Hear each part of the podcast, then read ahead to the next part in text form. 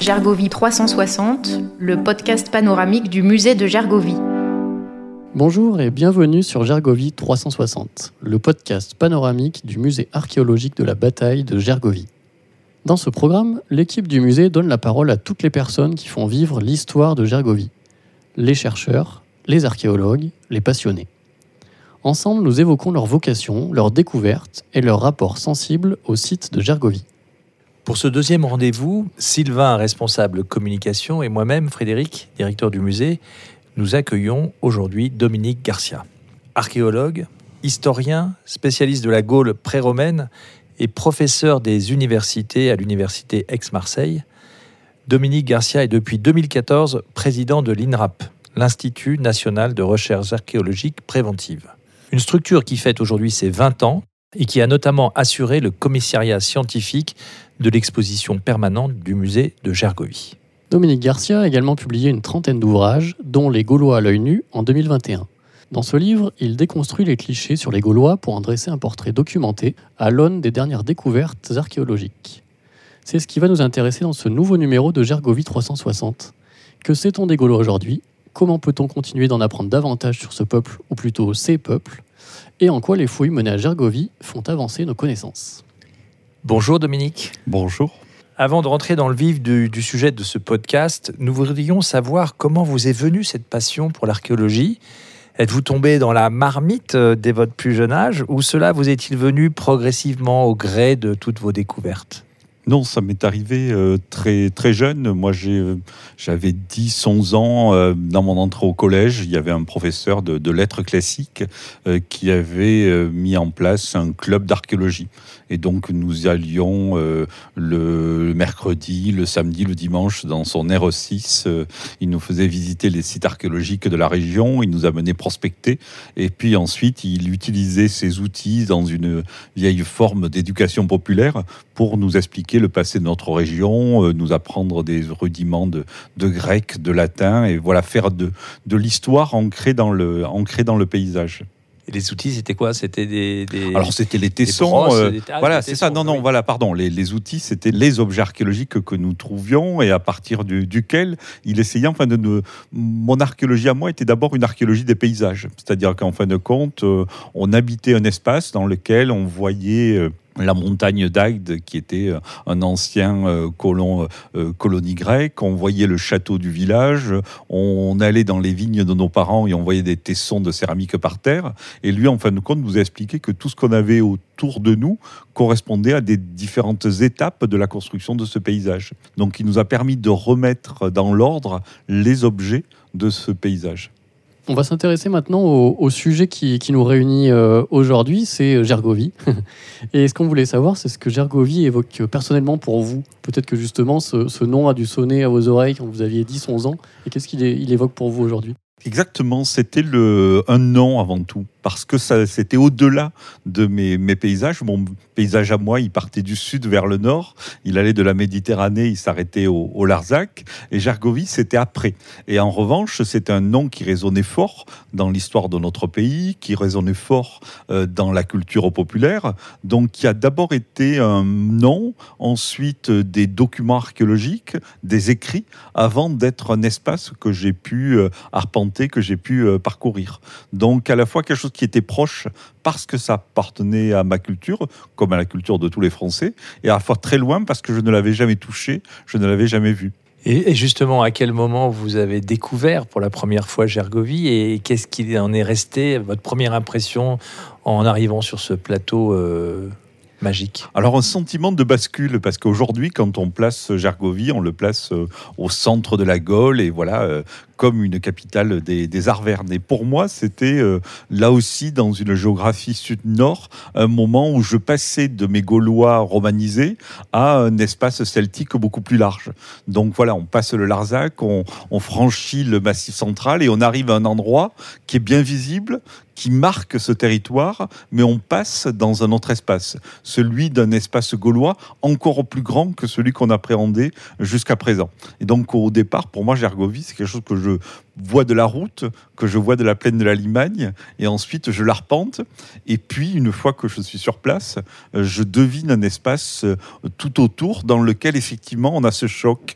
On a l'impression, quand on est à, Gergovie, à 360, de maîtriser un espace. Cette fois-ci, on sort de son pays pour s'approprier un espace qui est beaucoup plus large. Dans votre livre, Les Gaulois à l'œil nu, vous parlez de, Gergovie, entre autres, mais vous dressez surtout un portrait actualisé des Gaulois. Et en introduction, vous précisez une chose qui m'a plutôt interpellé, euh, c'est à savoir qu'il n'y a pas de peuple originel, mais une communauté qui produit de façon progressive une même histoire et une culture, je cite. Est-ce que vous pouvez nous en dire plus? Parce que c'est vraiment une introduction importante sur votre livre et puis en général sur la vision qu'on a des, peuples et de l'histoire. Alors effectivement, aujourd'hui, les anthropologues, les historiens, les archéologues redéfinissent la notion de peuple. Pendant longtemps, quand on parlait des Gaulois, on disait l'origine des Français. Or, l'origine est l'anagramme de religion. Ça n'a pas beaucoup de sens. Il n'y a pas l'origine de quelque chose tous les peuples sont des constructions culturelles. Les peuples, les Gaulois, se sont construits au contact de leurs voisins. Les Grecs, les Romains ont mis en place des modes de vie originaux, euh, en l'occurrence les villes, les cités, les oppidums, n'existaient pas avant les, Gaulois. Et donc on voit comment peuvent se construire une culture gauloise et comment peut se construire un peuple gaulois. Les Gaulois n'existent que parce qu'il y a des centres d'habitat, les oppidums, que parce que dans ces centres d'habitat, il y a des artisans qui produisent une culture et que tout ça est administré politiquement. Donc la notion de peuple est une notion euh, politique, c'est pas quelque chose de naturel, c'est pas quelque chose d'originel. On parlait justement de, peuple originel, euh, d'un peuple qui se construit de façon progressive. Je voudrais qu'on en profite pour parler d'une chose, en fait, c'est une question qu'on peut se poser, mais ils viennent d'où les Gaulois finalement? Ah Non, les Gaulois, ils viennent de là comme, euh, comme tout le monde. En fin de compte, il n'y a pas de grande migration gauloise. Le terme de migration gauloise qu'on évoque souvent est un terme emprunté aux auteurs grecs et romains qui est un peu, un peu paradoxal. Les colons, les Grecs, on ne dit pas qu'ils étaient des migrants, on dit qu'ils étaient des colons. Euh, les Romains, on ne dit pas qu'ils ont migré, on dit qu'ils ont fait une conquête. Et il n'y a que les Gaulois, quand ils bougent, où on parle un petit peu euh, de, cette, euh, de cet aspect d'exode et autres, etc. Non, non, les Gaulois sont des populations qui vivaient sur ce territoire, qui ont évolué à travers le temps, mais ils ne viennent pas des, des fins fonds de, de la steppe, ils ne sont pas arrivés là à grand galop. Non, non, ils ont construit euh, ces paysages qu'ils ont occupés. Mais justement, quelles sont les autres idées euh, reçues sur lesquelles vous, que vous contestez, que vous attaquez dans votre livre par rapport à, l'image du Gaulois euh, alors, il y, a les idées, il y a les idées reçues et puis ce qu'apporte l'archéologie en neuf, parce qu'il ne faut pas être uniquement dans la déconstruction, parce que l'image d'Astérix, le, le Gaulois, pourquoi pas, on peut vivre avec, elle est sympathique, mais montrer qu'à côté de cette culture populaire, à côté de ces idées reçues, il y a aussi quelque chose qui se met en place et qui se, qui se construit. Alors déjà, bon, euh, dire que le territoire de la Gaule est bien plus large que le territoire de la seule France, il y avait une partie de la Suisse, une partie de la Belgique, euh, qui est euh, qui était gauloise. Et donc ça, c'est intéressant de redéfinir cet espace-là, qu'inversement, par définition, les Outre-mer, la Corse, euh, n'était pas gauloise en tant que, en tant que telle. Donc c'est redéfinir un espace géographique, montrer qu'effectivement, grâce à l'archéologie aujourd'hui, on arrive à avoir un peu des nuances dans les formes d'habitat. On parlera d'Opida pour Bibracte, pour Alésia, pour Gergovie, euh, mais en revanche, on n'aura pas l'équivalent en Normandie ou on n'aura pas l'équivalent en Bretagne. Donc des formes de peuplement qui peuvent varier dans l'espace. Est-ce que justement, vous pourriez nous présenter comment on devrait présenter les Gaulois aujourd'hui? Quelle serait votre définition? Alors la définition des, Gaulois, c'est un peuple proto-historique. C'est, je crois que la, définition euh, savante entre guillemets a du sens. C'est-à-dire proto-historique, ça veut dire qu'il n'écrit pas sa propre histoire. C'est des gens dont on connaît euh, leur histoire par oui dire. Et ça, ça me paraît essentiel toute notre culture aujourd'hui sur les Gaulois, historique, elle est connue à partir des textes grecs, à partir des textes romains, voire à partir de textes contemporains. Et l'archéologie permet de fournir une autre euh, type d'archives, qui sont les archives du sol, qui permettent d'en dessiner le portrait robot. D'un côté, on a l'appellation et l'archéologie donne de la matérialité à ce qu'étaient les, Gaulois en tant que tels. Donc un peuple proto-historique, désigné par d'autres euh, en tant que tel, qui va réagir à cette présence méditerranéenne, la présence grecque, la présence romaine, qui va se fédérer, fédérer peut-être avec un peu de retard, qui va euh, lutter. Donc euh, l'exemple de Vercingétorix, c'est la place de Gergovie, il faut pas la nier, c'est un élément important, mais peut-être avec un peu de avec un peu de retard. Mais en tout cas, un espace satellitaire par rapport au monde méditerranéen. Alors le Gaulois aujourd'hui est souvent limité au Gaulois du 1er siècle avant Jésus-Christ. Euh, à la limite Astérix face à César ou le Vercingétorix euh, euh, tel qu'on le voit aujourd'hui. Or, le Gaulois, il a un millénaire. Il va du bronze final jusqu'au 1er siècle. Et donc ce qui marque la culture gauloise, c'est la mise en place des premières villes, des premières agglomérations. C'est dominer un territoire, ce qu'on appelle un pagus, et qui a donné le nom aujourd'hui de pays. Donc c'est important, c'est le Gaulois qui a inventé le pays, c'est lui qui a inventé le, pagus, l'espace qui est limité.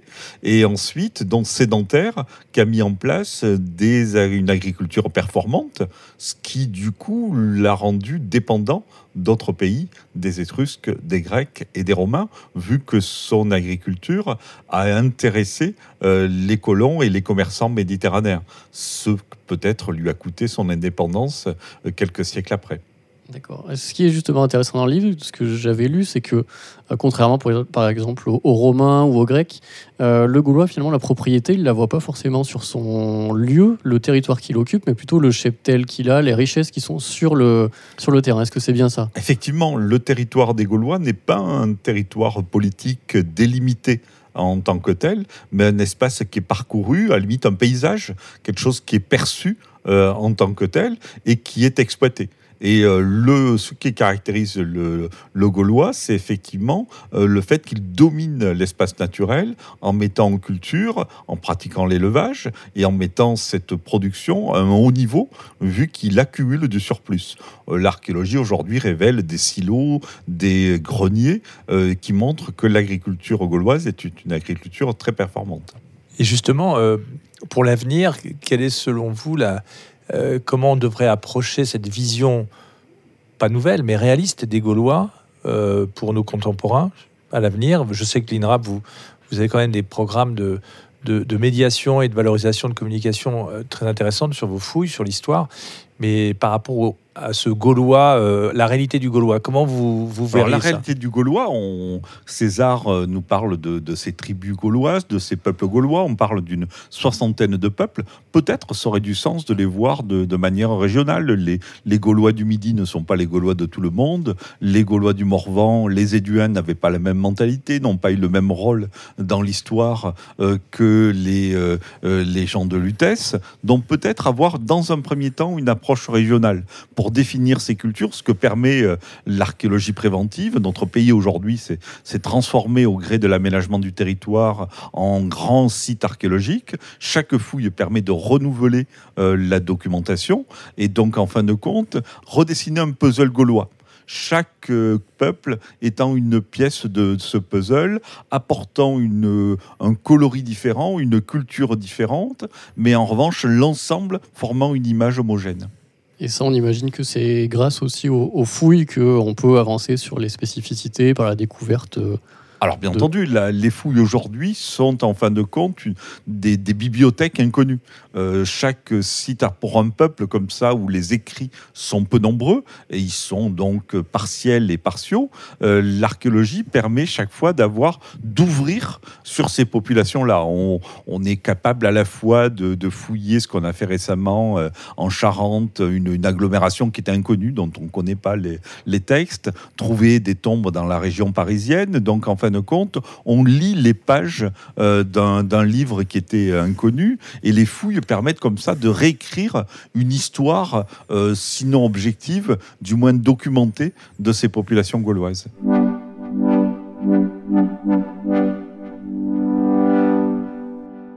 Nous sommes sur le plateau de Gergovie, nous sommes à l'intérieur du musée de Gergovie. Et euh, pour vous, c'est, quel est l'objet le plus symbolique Alors c'est peut-être une question complexe parce qu'il y a beaucoup d'objets symboliques, mais ou quelle serait la partie du plateau qui vous intrigue le plus, que vous aimeriez qu'on qu'on développe, qu'on fouille plus? Est-ce qu'il est qu'il y a des attentes de votre, de votre part?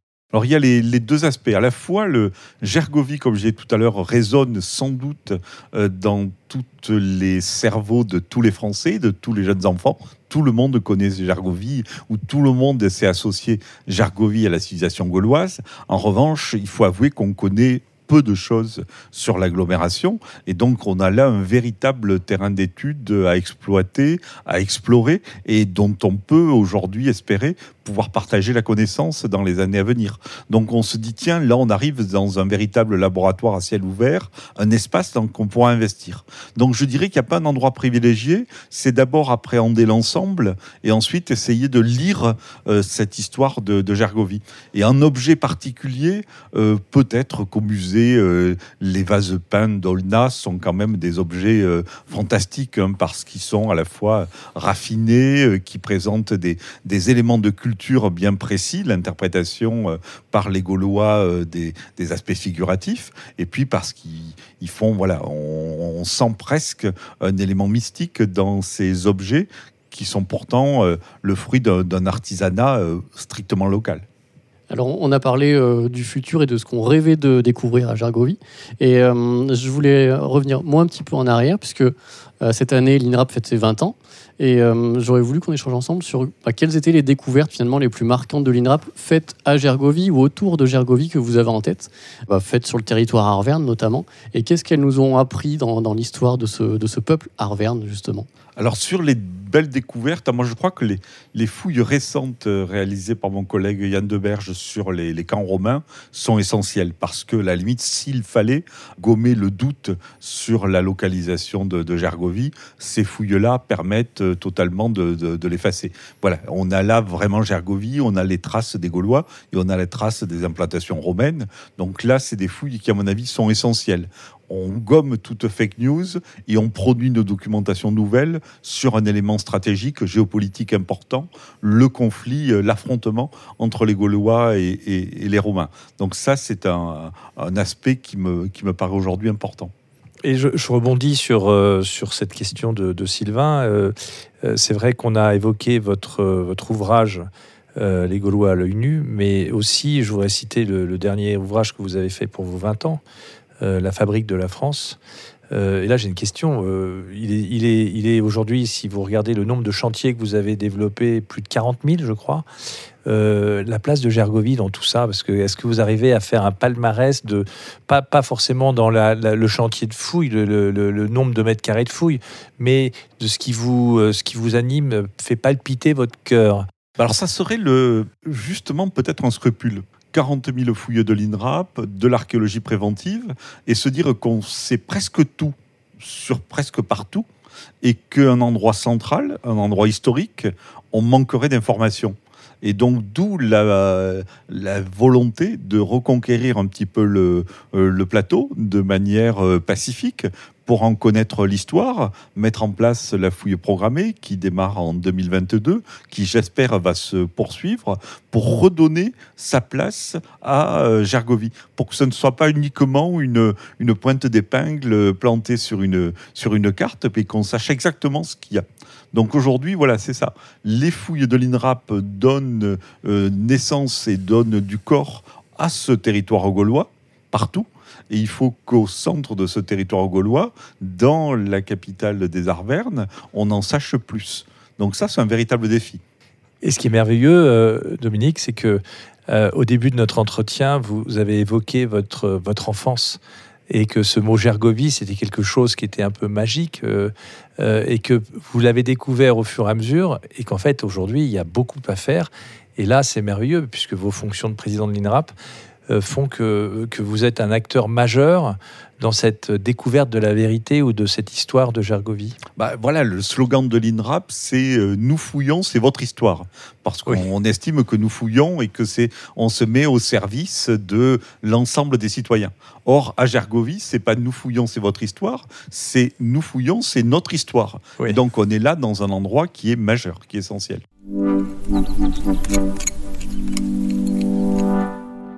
Une dernière question, on a parlé rapidement des, fouilles euh, débuté en 2022. Est-ce que vous pouvez justement nous présenter l'ambition de ces fouilles, euh, où elles se situent sur le plateau, pour en, savoir un petit peu plus? Alors, on a voulu travailler de, façon euh, modeste et efficace. C'est-à-dire qu'en fin de compte, la fouille de cette année est une fouille qui reprend des travaux anciens, notamment ceux qui avaient été menés par Jean-Jacques euh, pendant la Deuxième Guerre mondiale. Et donc, on veut d'abord faire un état documentaire, un état sanitaire du lieu, pour ensuite pouvoir proposer un programme ambitieux élargi à d'autres secteurs de Gergovie. C'est-à-dire qu'en fin de compte, pas fouiller pour avoir envie de fouiller, mais essayer d'aborder le dossier dans l'ordre avec méthode. Une dernière question, euh, Dominique, euh, la, fameuse question qu'on ne vous a pas posée. Qu'est-ce que vous aimeriez qu'on vous pose comme question en fait, euh, en tant que président de l'INRAP? Peut-être les sites à conserver parce que l'INRAP est un institut euh, qui fouille euh, les sites qui sont mis en danger par l'aménagement du territoire, que donc on produit beaucoup de connaissances, mais du coup aussi on démonte des sites archéologiques, et qu'aujourd'hui euh, le défi peut-être serait de dire quel site il faut conserver, quel site il faut montrer, et bien entendu dans une liste courte, il y aurait le site de, de Gergovie. C'est un site à préserver comme espace naturel, comme espace patrimonial, mais aussi comme espace scientifique. Il faut pouvoir l'exploiter. Un site qui n'est pas fouillé, un site qui n'est pas étudié, c'est un site qui en fin de compte est fossilisé et pour qui ne fournit pas de la connaissance. Donc c'est à la fois avoir des sites repères, des sites qui sont pas aménagés, mais qui fournissent de la connaissance. Créer des laboratoires à ciel ouvert. Et aussi, ce que vous m'avez dit en hors antenne, c'est euh, être aussi un vecteur de transmission, d'éducation de formation. Mais c'est évident, euh, je parlais de, laboratoire à ciel ouvert. Un site archéologique, c'est un endroit où on fournit de la documentation, mais aussi où on transmet de la connaissance, où on sensibilise euh, la personne qui habite dans la région, l'enfant, mais aussi le touriste. On voit, euh, il y a une sensibilité, parce que l'archéologie est facile à saisir. Tout le monde voit et reconnaît un mur, un tesson, et donc il y a un élément de médiation qui est extraordinaire. C'est un objet qui est facile à reconnaître et facile ou que chacun peut s'approprier. Eh bien, merci Dominique, merci pour, euh, pour ce partage et merci à vous d'avoir suivi ce nouveau rendez-vous de Gergovie 360, le podcast panoramique du musée de Gergovie. En attendant le prochain épisode, n'hésitez pas à liker, commenter ou partager ce numéro avec vos amis. Et pour suivre nos actualités, connectez-vous sur musée-gergovie.fr et sur nos réseaux sociaux. À bientôt. À bientôt. Merci beaucoup. Merci.